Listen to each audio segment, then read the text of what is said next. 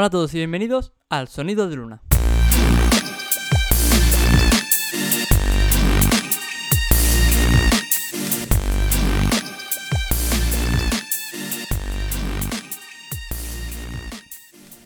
Pues hoy vamos a empezar con un par de temas. eh, vamos a empezar con la actualización del COVID aquí donde yo vivo, que es en Ibiza. Y es que hoy, día lunes 8 de junio, empezamos en la fase 3 de la desescalada en España. Esta fase, digamos que es como la, la última fase que hay eh, antes de la nueva normalidad. Eh, esta palabra tan, tan extraña ¿no? que, que se ha inventado el, el gobierno para denominar esta nueva normalidad que nos viene. Eh, y una de las cosas que me gustaría recalcar es que eh, a pesar de estar en la fase 3 o en la fase 2, hay que seguir manteniendo las medidas de seguridad pertinentes a, la salud. Ya que últimamente estoy viendo mucha gente eh, en la calle abrazándose y haciendo bastantes cosas que, que me parecen bastante extrañas. eh, O sea, parece que se han olvidado de que hace menos de un mes no sabíamos cuándo iba a acabar esta pandemia. Con lo cual me, me- me resulta, me resulta muy raro el, el ver que la gente ya se ha olvidado de, de- de todo lo que ha pasado. Y vas a comentar ahora mismo las, los cambios que hay de la fase 3. En la fase 3 ya no hay franjas horarias y, y los grupos eh, de personas pueden ser de un máximo de 20. Eh, también la movilidad entre islas. Ahora te vas a poder ir a Barcelona, a Barcelona, a Mallorca o a Menorca eh, o a Formentera directamente sin, sin tener que, que ser por un motivo de urgencia. También las playas abiertas, máximo 20 personas y 2 metros entre bañistas, pues lo, lógico, la distancia de seguridad siempre.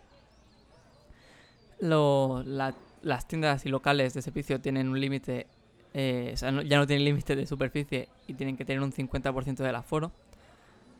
Los centros educativos abren para ciertas edades. Las actividades infantiles y juveniles, eh, como albergues y hostales juveniles, hasta un máximo de 60 personas de 6 eh, a 16 años. Y grupos máximos de 10 personas más monitor. O sea, tienen que estar eh, separados. También en los bares y restaurantes eh, se permite estar dentro de la, del propio restaurante y las terrazas, aparte de, de poder utilizarse, ya se abre hasta el 75%. Y una de las cosas también bastante importantes es el turismo, que los alojamientos turísticos eh, utilizan el 60% del aforo en las zonas comunes. Ya se va a poder utilizar eh, hoteles y tal. Y también las instalaciones deportivas y gimnasios eh, permite el 60% del aforo y un máximo de 20 personas sin contacto físico, sin cita previa y el uso de vestuarios y duchas está permitido. Y los deportes, eh, las competiciones se tienen que jugar sin público.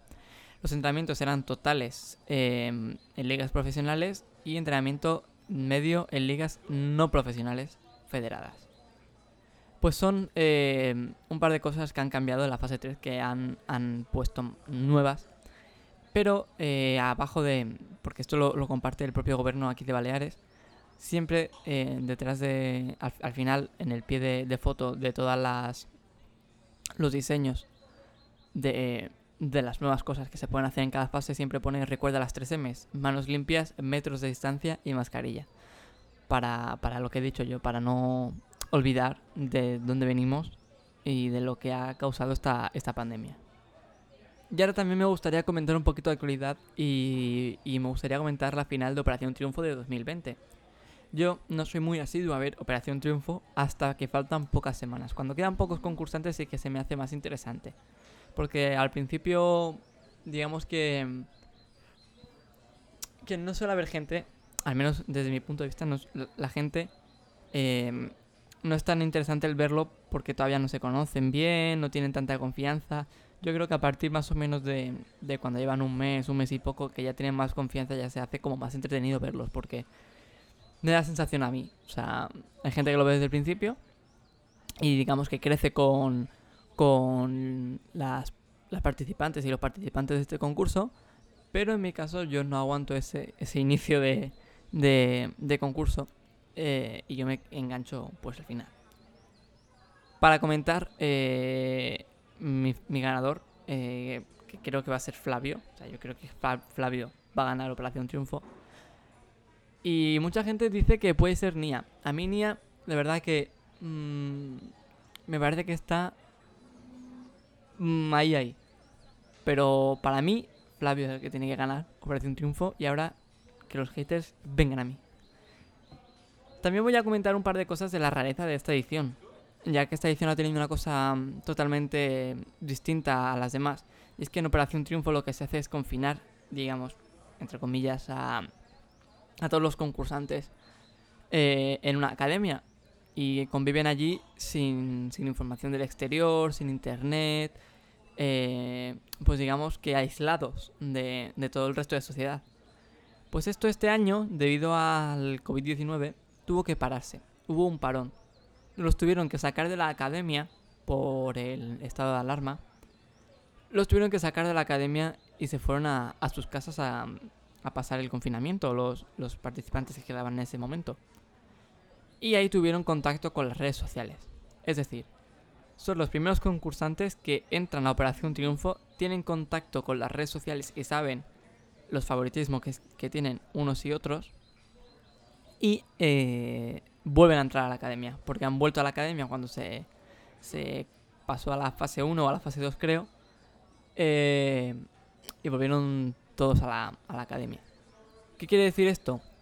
Que ya tenían ellos la información de fuera, que es lo que se intenta evitar en, en todos estos concursos. Y ha sido bastante novedoso porque es la primera vez que, como digo, tienen información. Y esto les ha podido ayudar o no ayudar. Dado que siempre que hay un favorito hay una persona que no lo es. Con lo cual, eh, puede haber ayudado o no puede haber ayudado, pero la verdad que, que es una cosa totalmente novedosa y que supongo que no se volverá, no se volverá a repetir. Esperemos que no haya otra pandemia. Y para acabar me gustaría comentar eh, que dentro de prácticamente dos semanas eh, se, ha- se hará, realizará, que iba a decir, la Worldwide Developer Conference de Apple del 2020. Esta vez va a ser diferente dado a la pandemia que estamos eh, viviendo ahora. O sea, parece que todo va ligado a la pandemia. Y un poquito sí, o sea, están lo que viene siendo haciendo cambios drásticos en, en muchas actividades eh, ya programadas. Pues esta Developer Conference de, de Apple del 2020 se va a hacer por primera vez eh, totalmente online. Es decir, no va a haber público en el, en el teatro y, y bueno, va a ser diferente. No va a haber aplausos, supongo, no pondrán aplausos enlatados.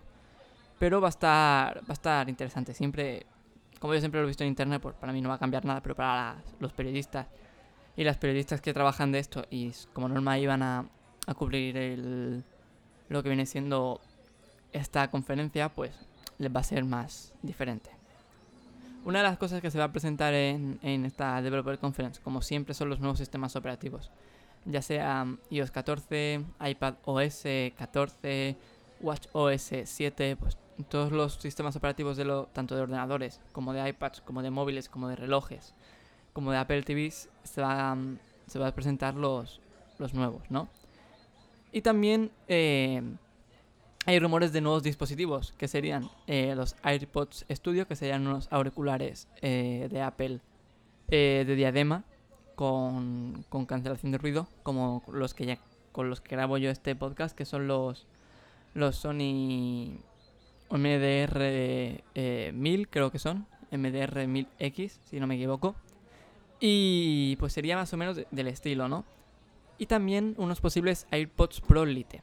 Que estos AirPods Pro Lite serían el cuerpo del iPod del iPod Pro eh, más barato, sin cancelación de ruido, pero con, con gomita, que es lo que a mucha gente eh, le gustan más eh, los auriculares de gomita que, que los de plásticos, que son los AirPods eh, normales.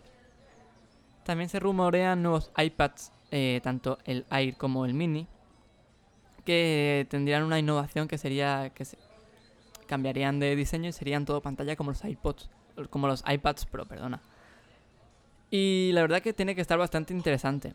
O sea, un, i- un iPad mini, eh, todo pantalla como si fuese un iPad Pro, la verdad que puede venir muy bien pues eh, para ese tipo de persona que, que lee con, con, los iPads o que lo utiliza de una manera más eh, para viajes, pues yo lo veo un, un, buen cambio. O sea, ya que podría aprovechar muchísimo mejor la pantalla. Y al ser un iPad mini pequeño, de una pantalla reducida, y a poder aprovechar más esa pantalla, me parece la verdad que, un buen punto y a ver si, si termina siendo verídico este, esta filtración. Y bueno, para finalizar me gustaría comentar la fecha que es el 22 de junio, o sea, literalmente creo que dentro de dos semanas. Y obviamente os voy a, os voy a hacer un podcast exclusivo, como ya hice con la anterior, de lo que se presente en esta Developer Conference. Así que nada, con este eh, guiño a un próximo podcast, nos vemos para la semana que viene, otra vez un lunes, la hora nunca la sé porque siempre grabo esto. La verdad es que cuando puedo un poco. Pero bueno, no pasa nada. Nos vemos la semana que viene en un nuevo podcast. Chao, chao.